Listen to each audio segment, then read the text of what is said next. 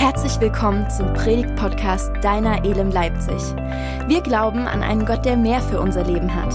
Echtes Leben erschöpft sich nicht in dem, was vor Augen ist, sondern geht weit darüber hinaus. Mach dich mit uns auf den Weg, das mehr in deinem Leben zu entdecken.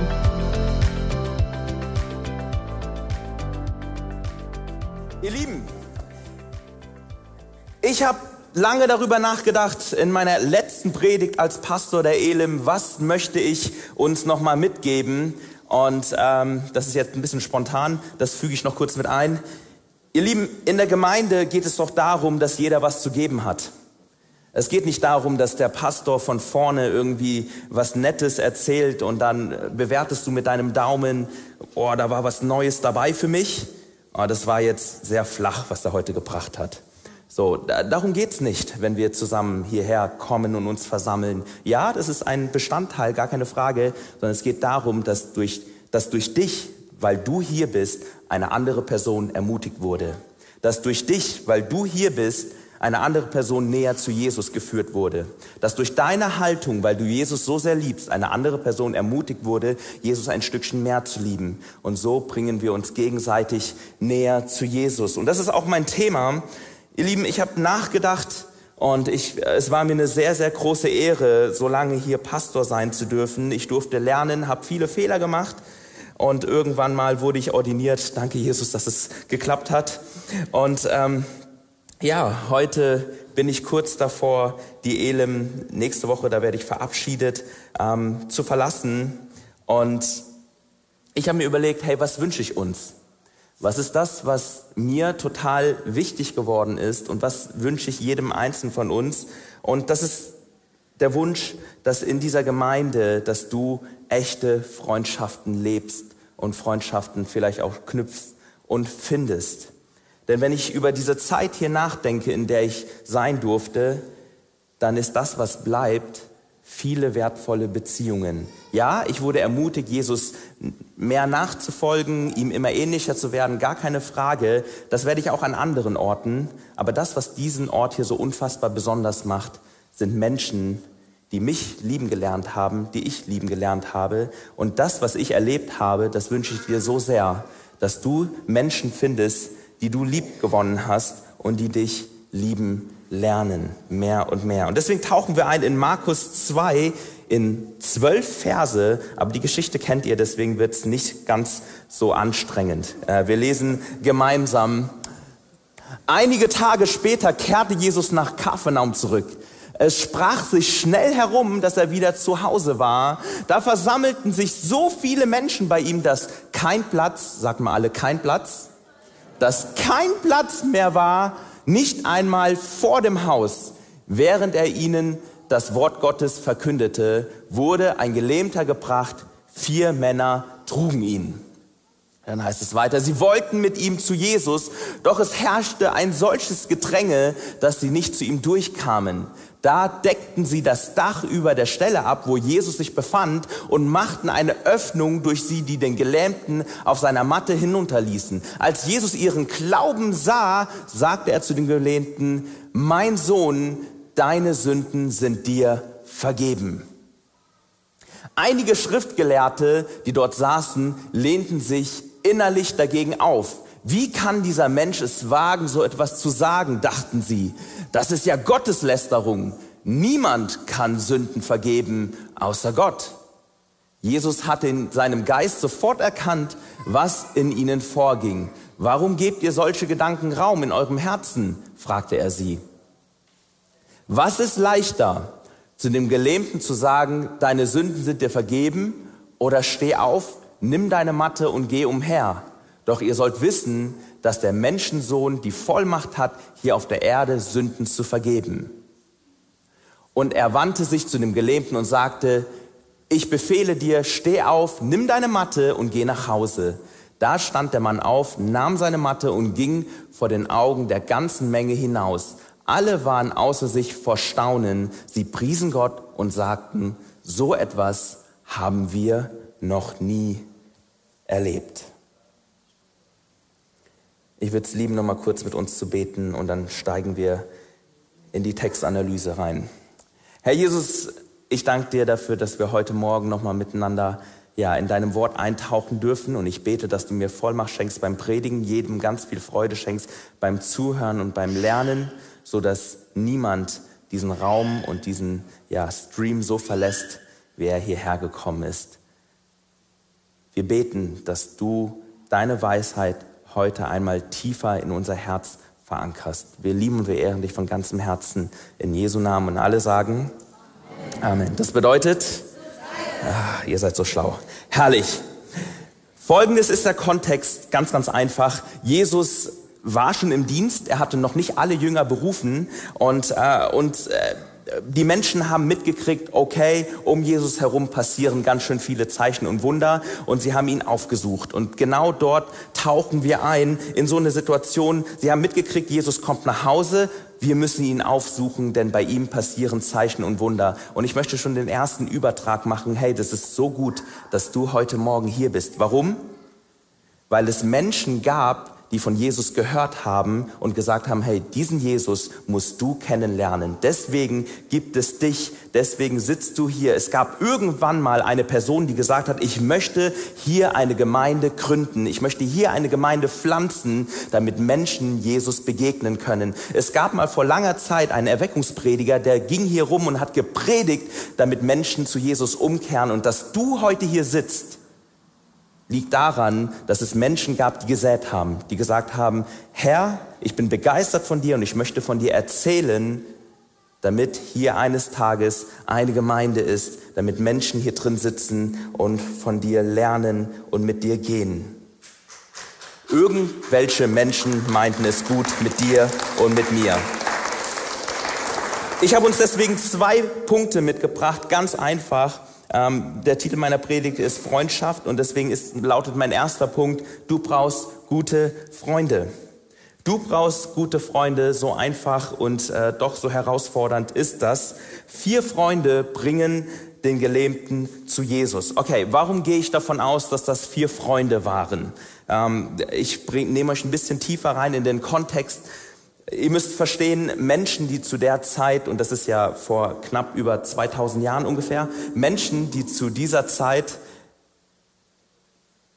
gelebt haben, hatten folgende Überzeugung. Wenn du krank warst, wenn du gelähmt warst, wenn du irgendwie eine Behinderung hattest oder wenn du irgendwie ähm, anders warst, auch geistig irgendwie äh, behindert warst oder so, dann warst du verflucht. Das heißt, in deinem Leben musste Sünde sein. Und die Menschen haben das so geglaubt, wenn du ein guter Mensch bist, dann geht es dir gut, dann bist du gesegnet. Wenn du ein schlechter Mensch bist, dann straft dich Gott. Okay, so ganz nach dem Motto, okay, die kleinen Sünden, die bestraft der liebe Herr sofort, ganz nach dem Schema aller Karma. Und wenn wir ehrlich sind, dann, dann geht es uns manchmal heute auch so, Christen wie auch Nicht-Christen, dass wir sagen, hey, das ist doch ungerecht, die Person muss doch diese Strafe erhalten aufgrund ihres Handelns oder diese Person, die, die lebt doch so gut, warum wird sie dann mit so einer Krankheit oder mit, mit äh, so, so einem Schicksalsschlag bestraft?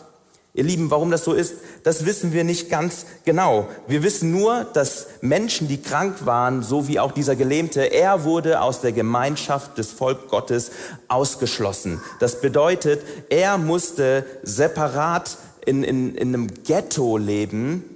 Und das bedeutet, er war mit ganz vielen Gleichgesinnten unterwegs. Er war mit Blinden unterwegs, mit Tauben unterwegs, mit anderen, äh, die eben auch krank waren. Und wer in so einem Umfeld unterwegs ist, der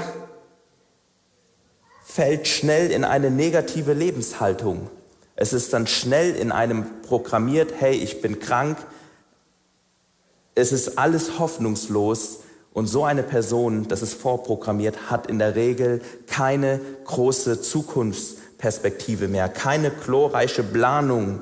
Und meine Frage an dich heute Morgen ist, wie geht es dir in deinem Leben? Hattest du auch große Träume? Sind sie vielleicht ausgeträumt? Stellst du dir heute Morgen vielleicht die Frage, warum bin ich eigentlich hier? Warum mache ich das eigentlich alles?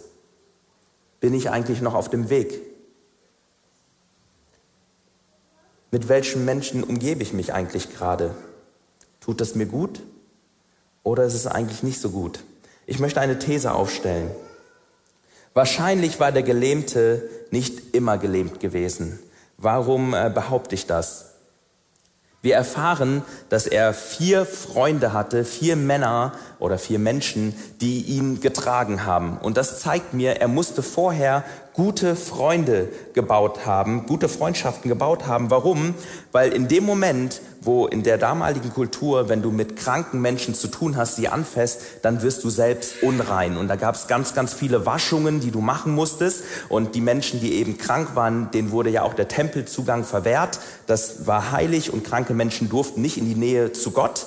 Und äh, wenn du aber jemanden anfasst, der auch äh, der krank ist, dann wurdest du auch unrein und dann musstest du ganz viele ähm, Dinge tun, um wieder rein zu werden. Und diese Freunde haben das auf sich genommen und haben diesen Mann getragen. Ein Mann, der eine Belastung der Gesellschaft war, ein Mann, der vielleicht von seiner Familie verstoßen wurde, der gelähmt wurde, in einem Umfeld war, wo gesunde Menschen nicht sein wollten. Sein Umfeld, da wurde wahrscheinlich genörgelt, gemotzt. Menschen haben auf ihn herabgeschaut. Ihr Lieben, sowas färbt ab. Und mein Tipp an dich heute Morgen ist, bewege dich in einem Umfeld mit Menschen, die dir gut tun, Menschen, die dich in deinem Leben weiterbringen und vor allen Dingen Menschen, die dich immer wieder zu Jesus ziehen. Die sagen, hey, egal was, lass uns zusammen zu Jesus gehen. Menschen, die so in Jesus verliebt sind, so wie diese Freunde den Gelähmten zu Jesus brachten. Diese Freunde hörten von Jesus und sie wollten diesen Gelähmten unbedingt dahin bringen. Und du brauchst solche Freunde, Freunde, die in schweren Zeiten zu dir stehen, Freunde, die sagen, lass uns zusammen zu Jesus gehen. Auch wenn du die Hoffnung aufgegeben hast, lass uns im Gebet miteinander unterwegs sein. Und manchmal willst du das vielleicht nicht. Manchmal nervt dich das. Im Nachhinein merkst du aber, wie wertvoll es ist, so gute Freunde im Leben zu haben. Vielleicht wollte der Gelähmte das auch nicht. Und manchmal kann es sein, dass du in deinem Leben auch gelähmt bist durch Situationen, die so überfordernd sind. Dann braucht es gute Freunde, Freunde, die deinen Rücken stärken, Freunde, die du zu jeder Zeit anrufen darfst. Hey, ihr Lieben, Wer guckt auf sein Handy zuerst, bevor er annimmt? Wer guckt zuerst drauf, hey, wer ruft mich da gerade an? Kann es kurz outen. Okay, fast die meisten von uns, okay, manche haben kein Smartphone, ist nicht schlimm. Äh, beim Tastenhandy kann man es vielleicht nicht so sehen. Überhaupt nicht schlimm. Hey, und, und wem geht es so, dass er bei manchen Anrufen denkt, ah, okay, da gehe ich erstmal nicht dran? Ah, ihr seid ehrlich. Geht mir manchmal auch so. Wenn Fiona draufsteht, gehe ich immer sofort ran. Okay? Ihr Lieben, das wünsche ich dir, dass wenn Anrufe kommen von bestimmten Menschen, dass du sagst, oh, voll schön, dass mein bester Freund mich anruft. Voll schön, dass meine beste Freundin mich anruft. Und wenn es geht, will ich sofort daran gehen. Hey, das wünsche ich dir dass du ein paar Kontakte in deinem Handy hast, wo du genau weißt, hey, wenn diese Person anruft, darauf freue ich mich. Egal wie stressig und wie voll mein Leben gerade ist, sobald so ein Anruf reinkommt, yes, will ich sofort rangehen oder so schnell es geht zurückrufen. Und diese vier Jungs, sie haben einen ordentlichen Weg auf sich genommen. Sie finden dieses Haus auf einmal ganz voll. Stell dir das vor, unser Haus wäre so voll, der Hof wäre voll, die Türen wären auf, die Fenster wären auf, die ganzen Leute würden draußen stehen und wir würden noch Boxen nach draußen hinstellen, weil alle von Jesus hören wollen. Diese Jungs wussten sich nicht zu helfen, stiegen aufs Dach, decken das Dach ab, lassen den Gelähmten langsam runter, so richtig unangenehm, so richtig im Spotlight. Sie setzen alles daran, damit dieser Freund Jesus begegnet. Und wir dürfen davon lernen. Irgendwann wurdest du hierher mitgebracht. Vielleicht waren es deine Eltern. Vielleicht war es ein Nachbar, vielleicht war es ein Freund, vielleicht war es ein Klassenkamerad. Aber irgendwann wurde dir von Jesus erzählt. Du hattest irgendwann mal so einen Freund in deinem Leben gehabt und baue Freundschaften. Ich möchte dir Mut machen mit Menschen, die ernsthaft Jesus nachfolgen. Das sind die attraktivsten Menschen, Menschen, die Jesus lieben und nachfolgen, das sind wirklich die attraktivsten Menschen. Und das darfst du mal zu deinem Nachbarn sagen, du bist so richtig attraktiv.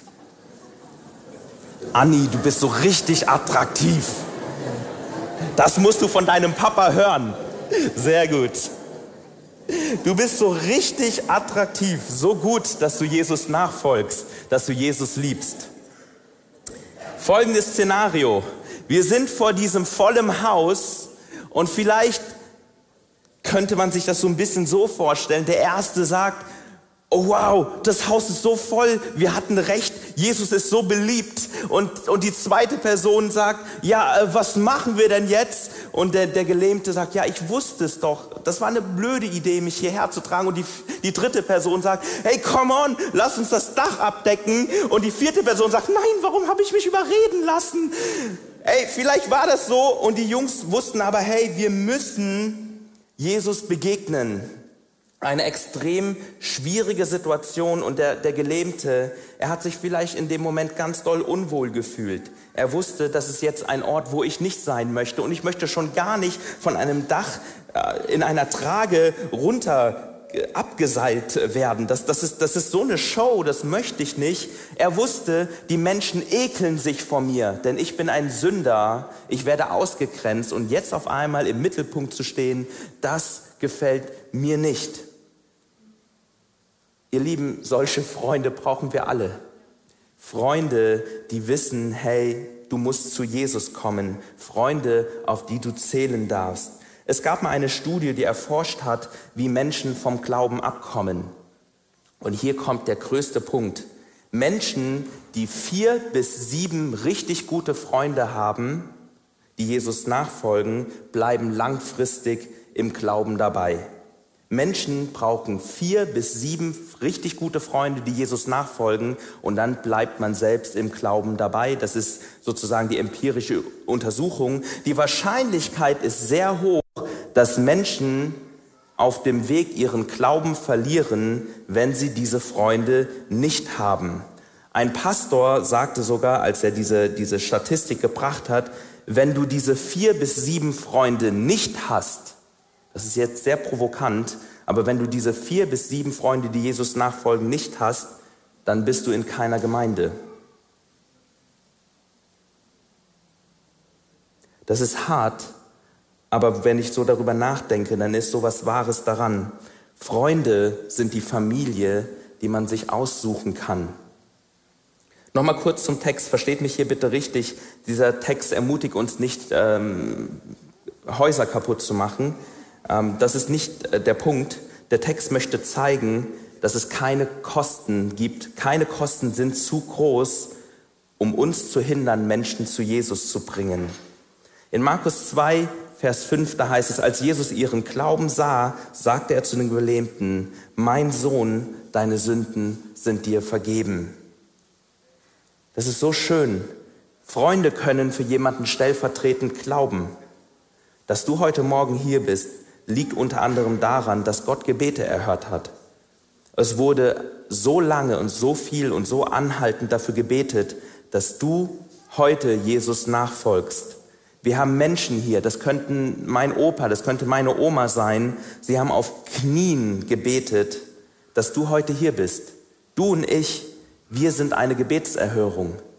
Ja, das darfst du mal zu deinem Nachbarn sagen. Du bist eine Gebetserhörung. Für dich wurde gebetet. Du bist eine Gebetserhörung.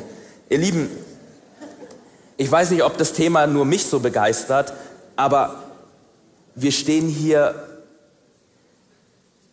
und das sind Menschen, die diese Gemeinde gebaut haben und die von dieser Gemeinde geträumt haben. Dass du und ich hier Jesus anbeten, dafür haben viele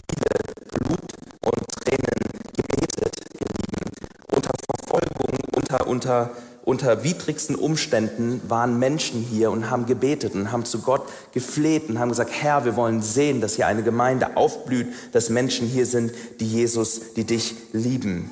Und das führt mich zu meinem zweiten Punkt. Vergebung setzt in Bewegung. Vergebung setzt in Bewegung. Jesus sah den Glauben der Freunde und sagte einfach, deine Sünden sind dir vergeben zum Gelähmten. Ihr Lieben, das ist der tiefste und wichtigste Punkt unseres Christseins. Das ist der Dreh- und Angelpunkt unseres Glaubens. Wir Menschen, wir dürfen zurück zu Gott. Manchmal fragen mich Menschen, ähm, David, was unterscheiden Christen von Nichtchristen? So, was, was macht den großen Unterschied? Ihr Lieben, äh, wir sind keine besseren Menschen. Christen sind Menschen, denen wurde vergeben. Uns wurde vergeben. Zweitens, wir haben diese Vergebung angenommen. Und drittens, wir leben in dieser Vergebung und empfangen Kraft, empfangen Kraft, uns zu bewegen und zu vergeben. Vergeben, Vergebung ist ein Liebesakt und der größte Liebesbeweis, den Gott uns gegeben hat. Folgende Situation finden wir im Text.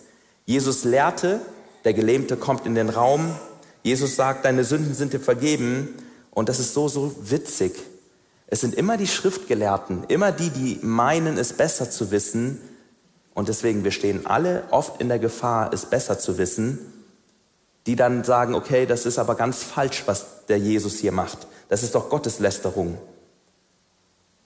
Vergebung haben die Menschen zu dieser Zeit anders verstanden und praktiziert. Um Vergebung zu erhalten, musstest du Zugang zum Tempel haben.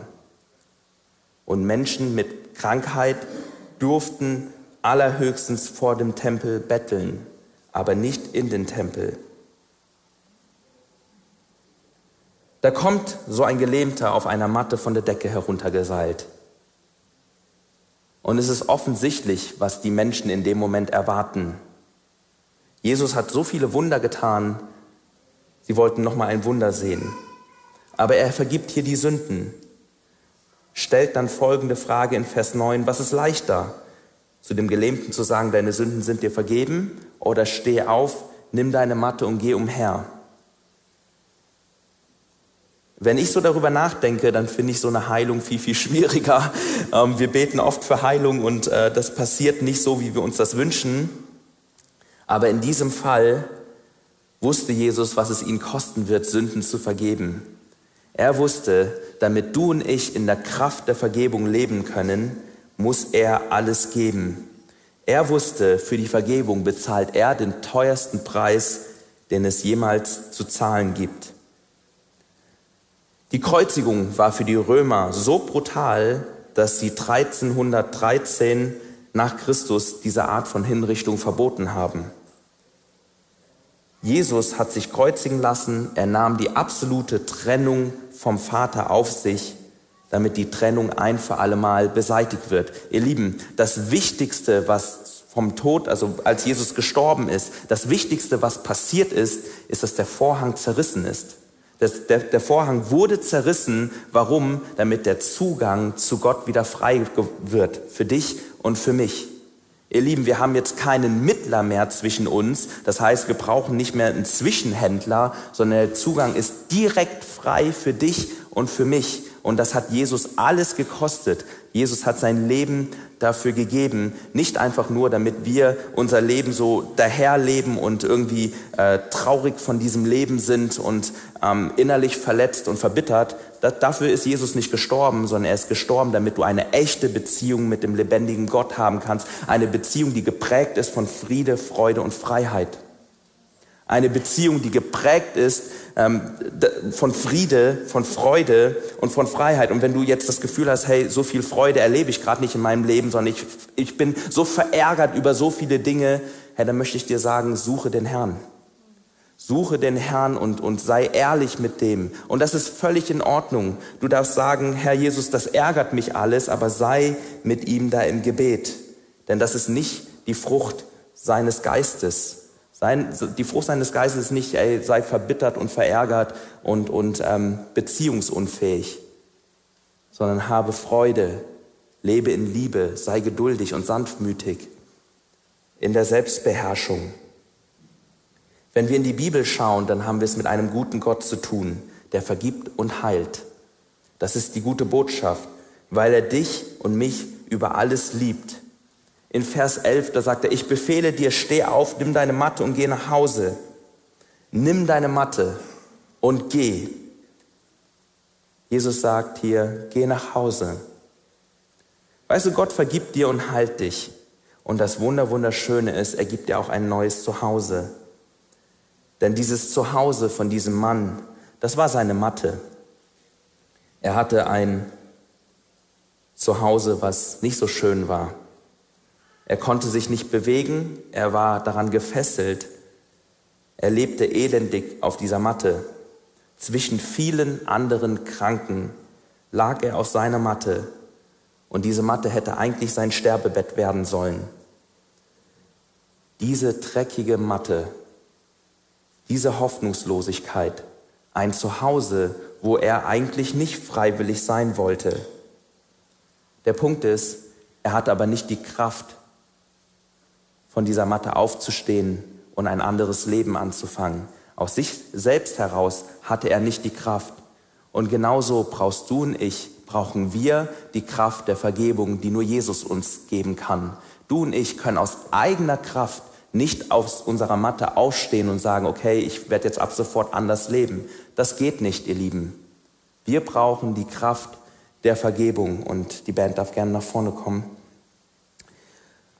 Gott möchte dich komplett wiederherstellen. Er möchte dir vergeben, er möchte dich heilen und er möchte dich befreien. Er schenkt dir ein neues Zuhause. Ich möchte dich einladen, deine persönliche Lebensmatte zu nehmen und zu Jesus nach Hause zu kommen. Ich möchte dich einladen, die Familie Gottes kennenzulernen, damit sie zu persönlichen Freunden werden. Ihr Lieben, die Familie Gottes ist nicht perfekt. Und es geht auch nicht darum, dass du 50 gute Freunde hast. Es braucht jeglich vier bis sieben Freunde, um gesund im Glauben zu wachsen. Ihr Lieben, wenn du mehr Freunde hast, sei gesegnet damit. Aber schau, und ich will dich ermutigen, hab mindestens diese vier richtig gute Freunde, damit sie die Trage nehmen können, wenn du mal gelähmt bist. Wenn du mal merkst, okay, das Leben meint es nicht gut mit mir. Alles um mich herum bricht zusammen. Aber ich habe diese vier Freunde, auch wenn ich es mal nicht will, sie tragen mich zu Jesus. Sie bringen mich immer wieder zu Jesus, weil nur bei Jesus finde ich echte Heilung, finde ich echte Befreiung, finde ich echte Wiederherstellung. Ich möchte dich fragen, wo hast du bisher gelebt? Wo steckst du gerade in deinem Leben? Was ist deine Matte, wo du eigentlich nicht sein möchtest? Was lähmt dich gerade in deinem Leben? Ihr Lieben, die schlechte Botschaft ist, dass jeder von uns mit Dingen im Leben hat, äh, zu kämpfen hat, mit so vielen Dingen im Leben. Jeder von uns braucht immer wieder Vergebung. Jeder hat seine eigenen Baustellen. Und du kannst in einem Umfeld leben, wo Negativität und schlechtes Reden überhand hat. Die gute Nachricht ist, die Kraft der Vergebung ist da. Das wurde ein für alle Mal am Kreuz entschieden und diese Kraft der Vergebung setzt dich in Bewegung. Du erhältst die Fähigkeit, mit Menschen unterwegs zu sein, in Vergebung zu leben, Jesus zu lieben und Menschen zu, zu lieben. Du brauchst die Kraft der Vergebung. Vergebung ist Heilung für deinen Leib, für deine Seele und für deinen Geist. Und ich möchte dich fragen, wo oder was ist deine Matte, wo du gerade festhängst? Vielleicht hast du nicht die Kraft aufzustehen. Vielleicht willst du es gerade auch gar nicht. Aber ich will dir Mut machen, heute Morgen diese Entscheidung zu treffen und zu sagen, ja, ich möchte aufstehen, weg von meiner Matte und in die Kraft der Vergebung hineinkommen. Egal, was das auch für eine Matte ist, welche Sünde du auch schon ewig bekämpfst, welche Umstände dein Leben richtig ungemütlich machen.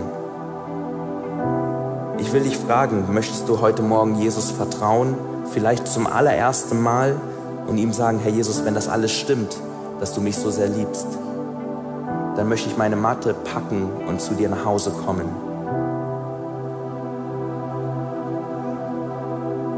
Und wenn du hier sitzt und sagst, hey, mein Leben ist gerade so wunder, wunderschön, ich habe überhaupt keine Probleme, hey, sei gesegnet damit, dann will ich dich einladen, werde so ein Freund, der andere zu Jesus bringt. Werd so ein Freund, der sagt, hey, egal was, ich werde dazu beitragen, dass Menschen zu Jesus kommen. Und ich möchte dich jetzt im Gebet einladen, deinen nächsten Schritt zu gehen. Ob das das erste Mal ist, Jesus dein Leben zu geben, ob es darum geht, nochmal neu Vergebung zu empfangen, vielleicht auch anderen zu vergeben, ob es darum geht, gute Freundschaften zu bauen, Freunde zu finden, selbst ein guter Freund zu sein. Für all diese drei Schritte würde ich es lieben, mit dir zu beten. Und ich lade dich ein, einen Moment innezuhalten, ruhig zu werden.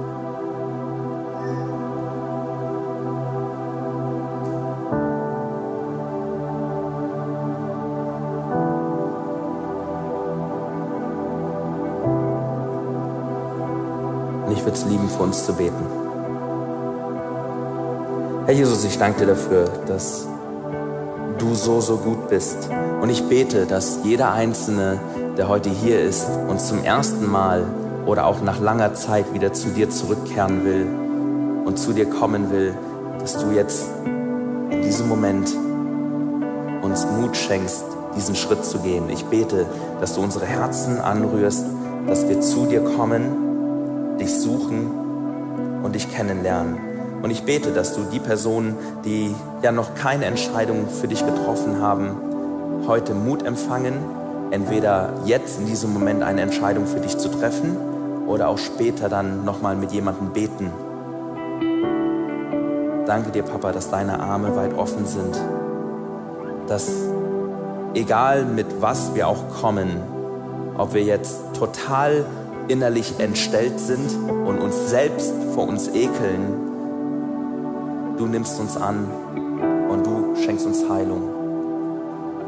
Danke dir, dass Selbstverletzung nicht das letzte Wort hat, sondern dass du Wiederherstellung schenkst, dass du mich wertvoll machst.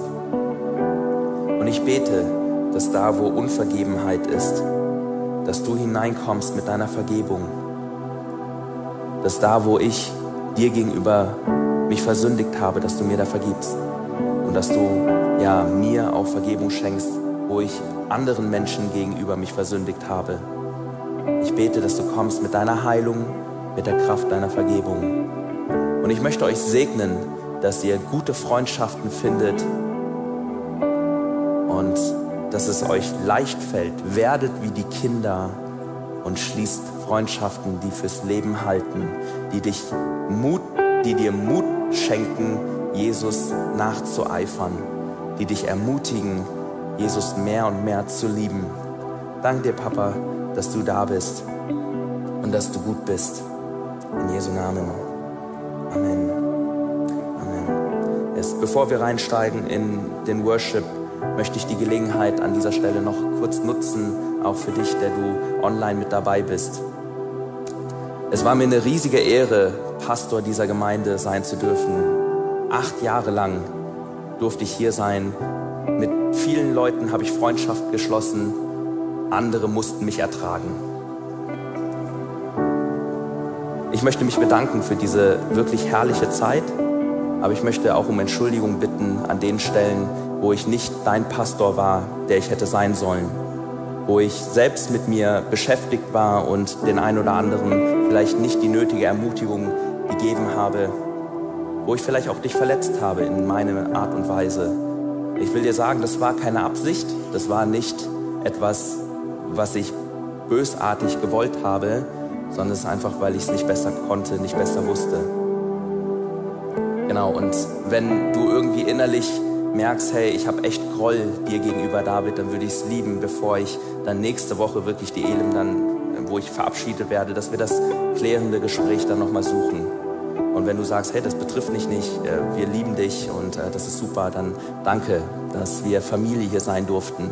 Und äh, viele Freundschaften nehme ich mit. Vielen, vielen Dank. Aber wenn du merkst, hey David, ich habe echt ein Problem mit dir, dann würde ich es lieben, dass du nicht einfach also ich habe kein Problem mit irgendwem hier, aber ich, ich fände es schade, wenn ich weg bin und, und dieser Groll bleibt in dir. Ich würde es lieben, dass wir nochmal den Versöhnungsschritt da finden. Und wir müssen nicht beste Freunde werden, keine Frage. Aber das wäre gut, dass du nicht wegen mir irgendwie in Verletzung bleibst, okay? Deswegen, ich möchte mich offiziell, öffentlich entschuldigen. Und wenn das für dich genug war, dann ist schön, danke Jesus. Aber wenn du merkst, hey, da ist noch Redebedarf, dann will ich offen dafür sein. Danke, vielen Dank, dass wir miteinander unterwegs sind.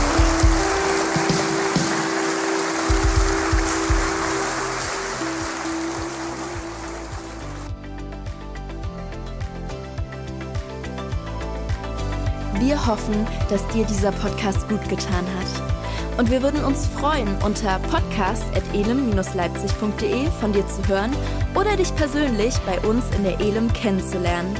Alle weiteren Infos zu unserer Kirche findest du auf unserer Website elem-leipzig.de.